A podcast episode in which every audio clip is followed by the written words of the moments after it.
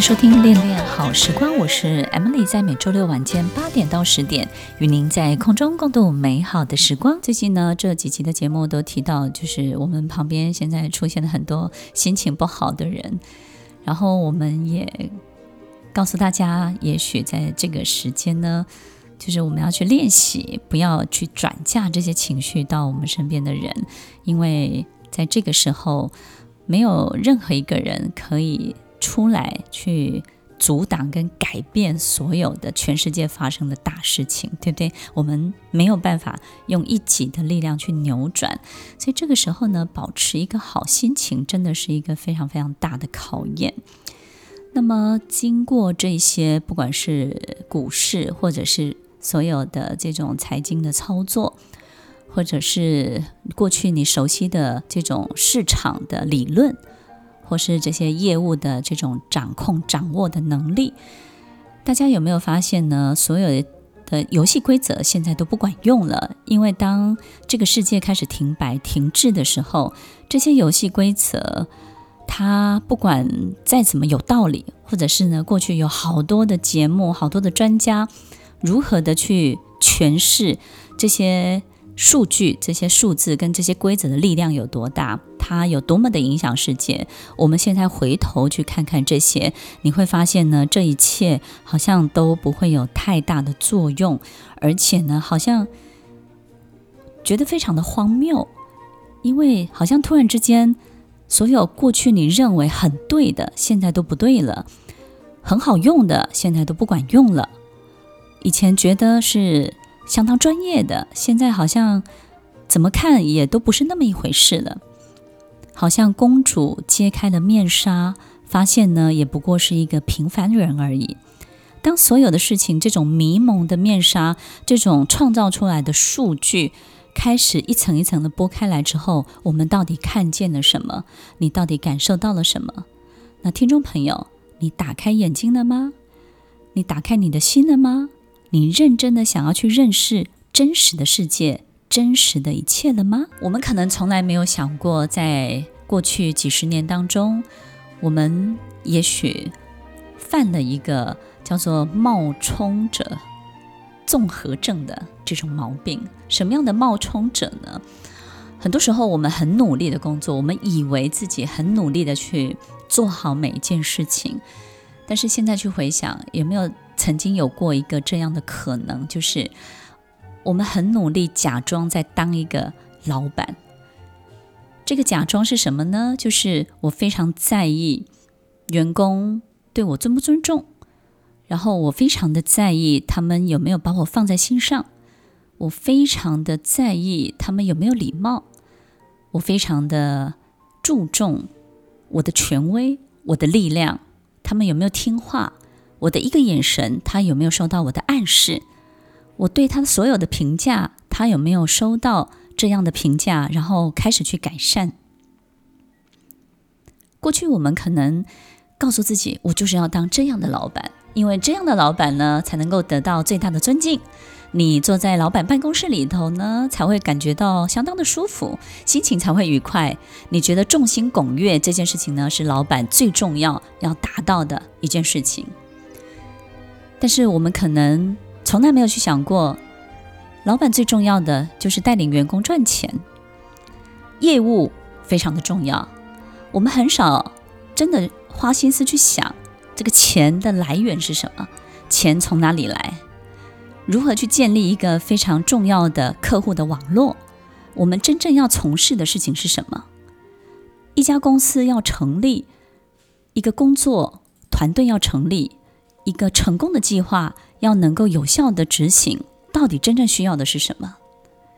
所以，听众朋友，我们很多时候假装在当一个老板，或是假装在当一个非常好的妈妈、非常好的爸爸，假装当一个非常好的领导者，或是假装当一个好朋友。但是，你真的做过好朋友该做的所有的事情吗？还是只是假装在言语上？在很多的行为当中，让你的朋友感受到一些温暖而已。这种假装，在现在这个时刻，我们是不是可以感受得到，这些事情原来都是这么的多余？它并没有办法真的帮助我们什么。所以静下心来，好好的想一想，我们真正应该要去做的这些核心到底是什么？一个事情成功的核心到底是什么呢？在过去的世界，提供了我们非常优渥的市场，非常健全的一个环境。全世界好像是透过一个自动运作的精密的系统，然后在这个系统当中呢，我们去取得我们应该取得的一切。所以呢，很多时候，啊、这个系统把我们养成了一个任性的人。我们以为所有的成功都是靠自己的，然后自己的才华、自己的天赋。自己非常善于去运用某一些资源，从 A 到 B，从 B 换到 A，我们好像是一个非常厉害的人。但是在这个过程当中，我们把自己放到最大，把很多其他的相关的事情放到最小。我们以为这一切都是属于我们自己的，但是当这个世界所有的规则，开始崩坏的时候，开始崩解的时候，所有的系统已经不是你过去认识的系统了。在这个时候，你发现原来自己所有想象的一切都是不管用的。过去我们可能非常的张狂，我们让世界把我们变成一个任性又张狂的人。所以呢，在这个过程当中，我们经常去制造了很多的雷声，制造了很多的雨声。很多的闪电，我们透过这些呢，去惊吓很多人，让很多人呢，透过这些惊吓，开始呢，得到一些暗示，让他们在某一些市场的运作当中呢，开始有一些反应。所以这些讯息的这些释放，都是来自游戏规则的设计的人，他的这些所有的铺陈跟安排。但是，当所有一切都崩坏的时候，我们发现这些人也都不见了。这个世界仿佛没有规则了，所有一切都不再管用了。我们也不用再担心什么样的雷声、什么样的闪电了。我们好像没有太多必须要去反应的所有的事情，你也不需要惊吓。所有人关注的就是自身的安全、自身的健康。所以，听众朋友。在这个时候，其实我们反而来自外界的干扰是非常非常少的。外界能够给我们的影响，跟能够打扰我们生活的运作的力量，是变得非常非常的细微的。所以这个时候，反而我们自己在自己的生活里面，要开始去建立一套非常重要的属于我们自己的信念的这个系统，反而要趁这个时候把它建立起来。所以，听众朋友，你有没有想过？当我们不依靠大规则的时候，那个时候的我们要怎么样去过每一天？当我们没有在大规则的这种被运作的过程当中，我们有没有信心？我们习不习惯独立的站起来？所以，听众朋友，在每一个生活跟工作的机会里面，你是不是有想过，当没有别人的时候的你，你会做什么？当没有其他资源时候的你，你会做什么？那个真实的自己是一个非常核心的自己。当你背后没有公司的名称，你没有这些职称，没有这些头衔的时候，你最想要做什么？这些最核心的所有的想法，每一天每一天，我们都要告诉自己，不断不断的去发掘它哦。如果这个世界有里面和外面，那么我们都非常清楚外面的世界是什么。表面的一切是什么？那么里面的世界是什么呢？在这个世界有没有一种隐形的秩序？这种隐形的秩序，它才是决定所有一切事情的关键。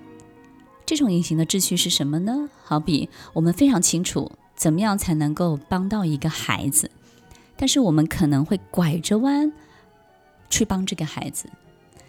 这个弯会怎么拐呢？我们可能会希望在这个过程当中呢，他要学会教训，或者是他要学会分享，或者是他要学会在这个过程当中去感谢给他帮助的人。我们觉得他要学会这三个东西，我们才希望让他可以达到目的。听众朋友，我们经常透过这种额外的我们希望的达到的这些目的，然后让这个孩子，让这个人呢，本来三天他就可以做到的事情，但是他可能要花一个月。在这个过程当中，我们觉得好值得啊！为什么呢？你看，你看，他不只是得到那个东西，他还学到这三种感谢啦、分享啦，或者是勇气啦。我们觉得这个是太值得的事情了。你看，我是不是把他教得很好呢？听众朋友，有没有可能这三种东西不需要透过你教他，当他累积了足够的成功经验？而这些成功经验是真正的成功经验，也就是说呢，其实在他达到成功之前，他自然就是必须要别人的帮助，他才会达到这个成功。于是他就会自然的想要去分享。我们经常去左右控制许多事情的发展，我们经常不太让这件事情靠着他真正的秩序去达到它。所以呢，我们会忽略这些隐形的秩序到底是什么。就像我们左右一个孩子的成长，我们多希望这三年他学什么，后面三年他学什么，然后接下来呢，他步上什么样的步伐，达到什么样人的后尘，然后取得什么样的成就。听众朋友，当你问了所有的父母亲，他的孩子只要到了二十五岁、三十岁，你会发现所有父母的力量都变小了，因为到了三十岁，所有的孩子当他的主控权握在自己的手中的时候呢，所有的隐形秩序都会回来的。这个隐形秩序是什么呢？他的所有成功都是为了想办法去完成他儿时的梦想，所以不管我们怎么样左右，不管怎么样扭转。这些在他心里面本来就会发展出来的，这个种子本来就会长出来的一切，在他有了力量之后，他还会再回来的，他还会再找上这个人的人生的。这个隐形秩序，他是不会改变的，他终有一天会在你的生命当中开花结果。我经常在想，我们为什么不能够真正的、真实的早一点去面对这样的隐形的秩序？如果我们可以放下自己的欲望，放下自己期待中的一切，放下自己希望别人长出来的样子，这些东西慢慢的把它放下来，然后去感受一下这件事情发展的最好的长相是什么，这个孩子最需要的是什么，这个工作、这间公司、这个客户，他真正要的是什么，这个隐形的秩序是什么？很多时候夜深人静。当你静下来的时候，你会发现，你明明知道这件事情只要怎么样怎么样就可以了，可是，在白天的时候呢，你会花好多的力气拐着弯，想办法去得到很多额外你想要得到的。听众朋友，隐形秩序是最简短的道路，是最棒的直径，它是最好最好的捷径，它会把你所想要的一切更快速的带到你面前来。只要你很真实的去感受隐形的秩序是什么，隐形的秩序就是一件事情最棒的核心，就是这件事情最好的长相，这个孩子最好的样子。我们把这个最好的、最棒的利他，把它想出来，你的捷径就出来喽。回首过去这些年，在商场、在企业、在很多工作上面发生过的许许多多的事情。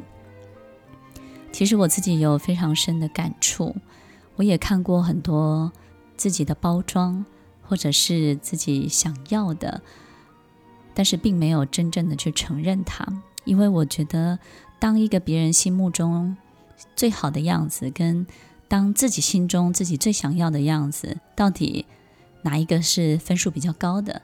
我觉得。在前面几十年的时间，我选择了当别人心中最想看到的那个样子。我自己心中最想要的、最喜欢的，我把它深藏在心底，因为我觉得那不值钱，而且我觉得并没有人喜欢那个样子的 Emily。但是后来我发现，那个真正的 Emily，她自己。在夜深人静的时候，在我自己很寂寞、遇到挫折或者是相当孤独的时候，他都会不断不断的跑出来，不断的提醒我，那个你才是真正的你，那个你才是有力量的你。听众朋友，你可能会听了觉得很奇怪，什么才是真正的自己？听众朋友，能力跟自己最想要、最希望能够贡献的事情，有时候是两回事。从小到大，我觉得我有一个习惯，就是努力的去达成别人设下的这些目标或者是分数。当我的老板告诉我说：“Emily，你要做到多少金钱的业务？”那我就会想办法去超越那个数字。当我的主管跟我说：“Emily，其实你可以签下更多的客户，那这个客户呢，你最拿手，你应该要怎么样去做？”我就会想尽办法超过这个主管的期待，去达到这些事情。我经常在想，为什么我要这么的拼命去得到他的认定或是认可？我发现透过别人的眼睛来看自己是快乐的，而且我相信别人的眼睛，我不相信自己的眼睛。我觉得来自别人的称赞或是来自别人的肯定是分数相当高的，而且那才是值得留下的。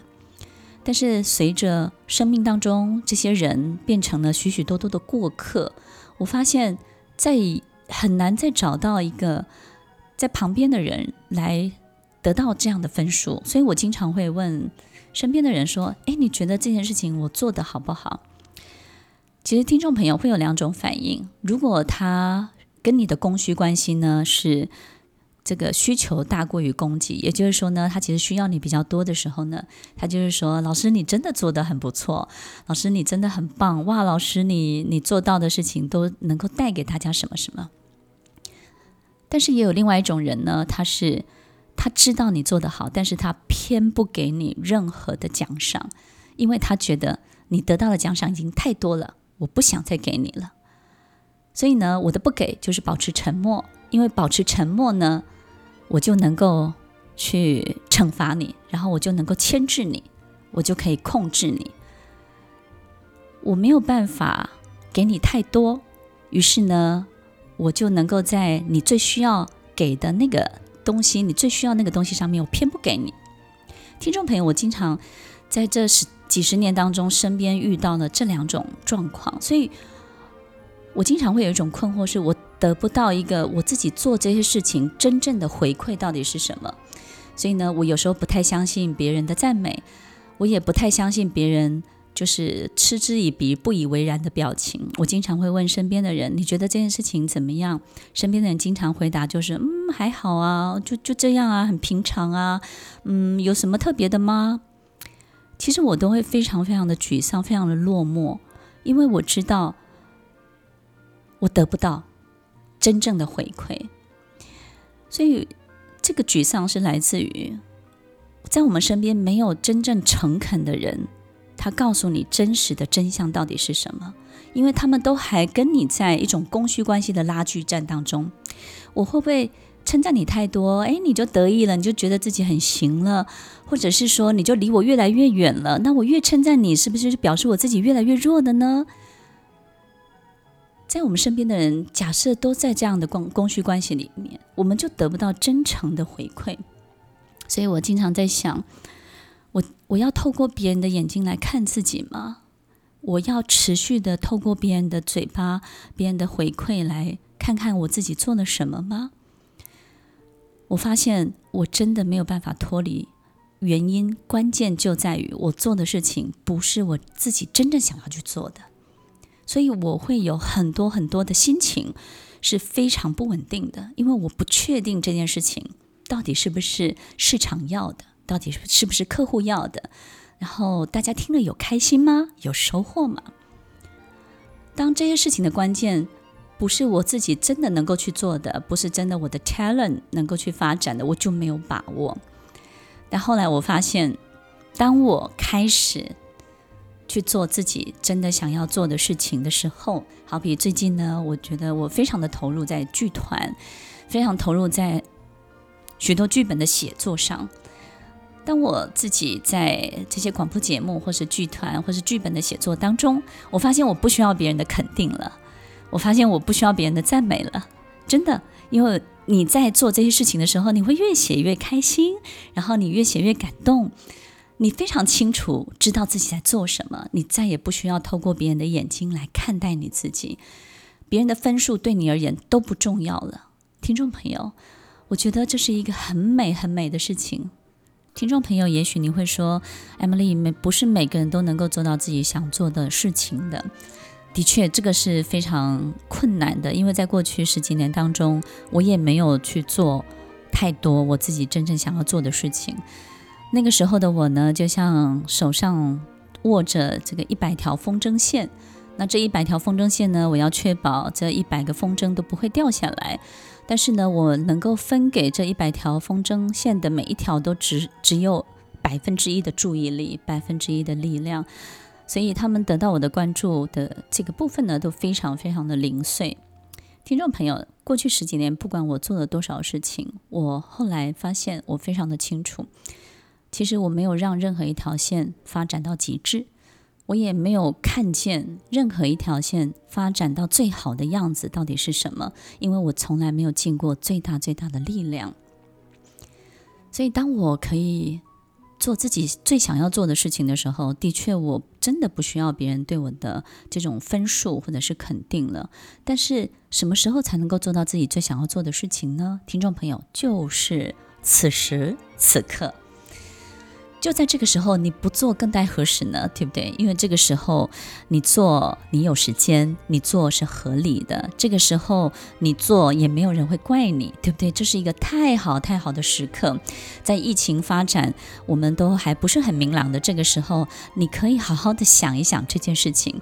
但是如果你没有办法全部的时间，至少我们可以拉高这个比例，对不对？在你的生活当中，自己想要做的这件事情的比例呢，真的可以提高许多许多。它会带给你很大的力量，这个力量是什么呢？底气很足。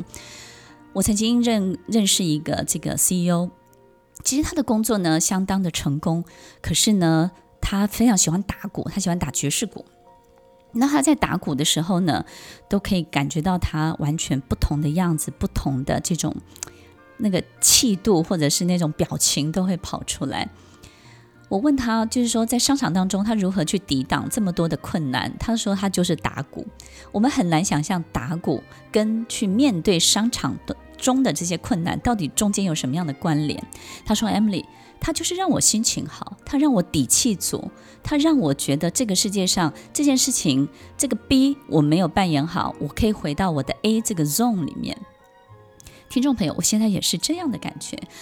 我真的感受到所有的一切来来去去，并没有那么的严重，也没有那么的纠结。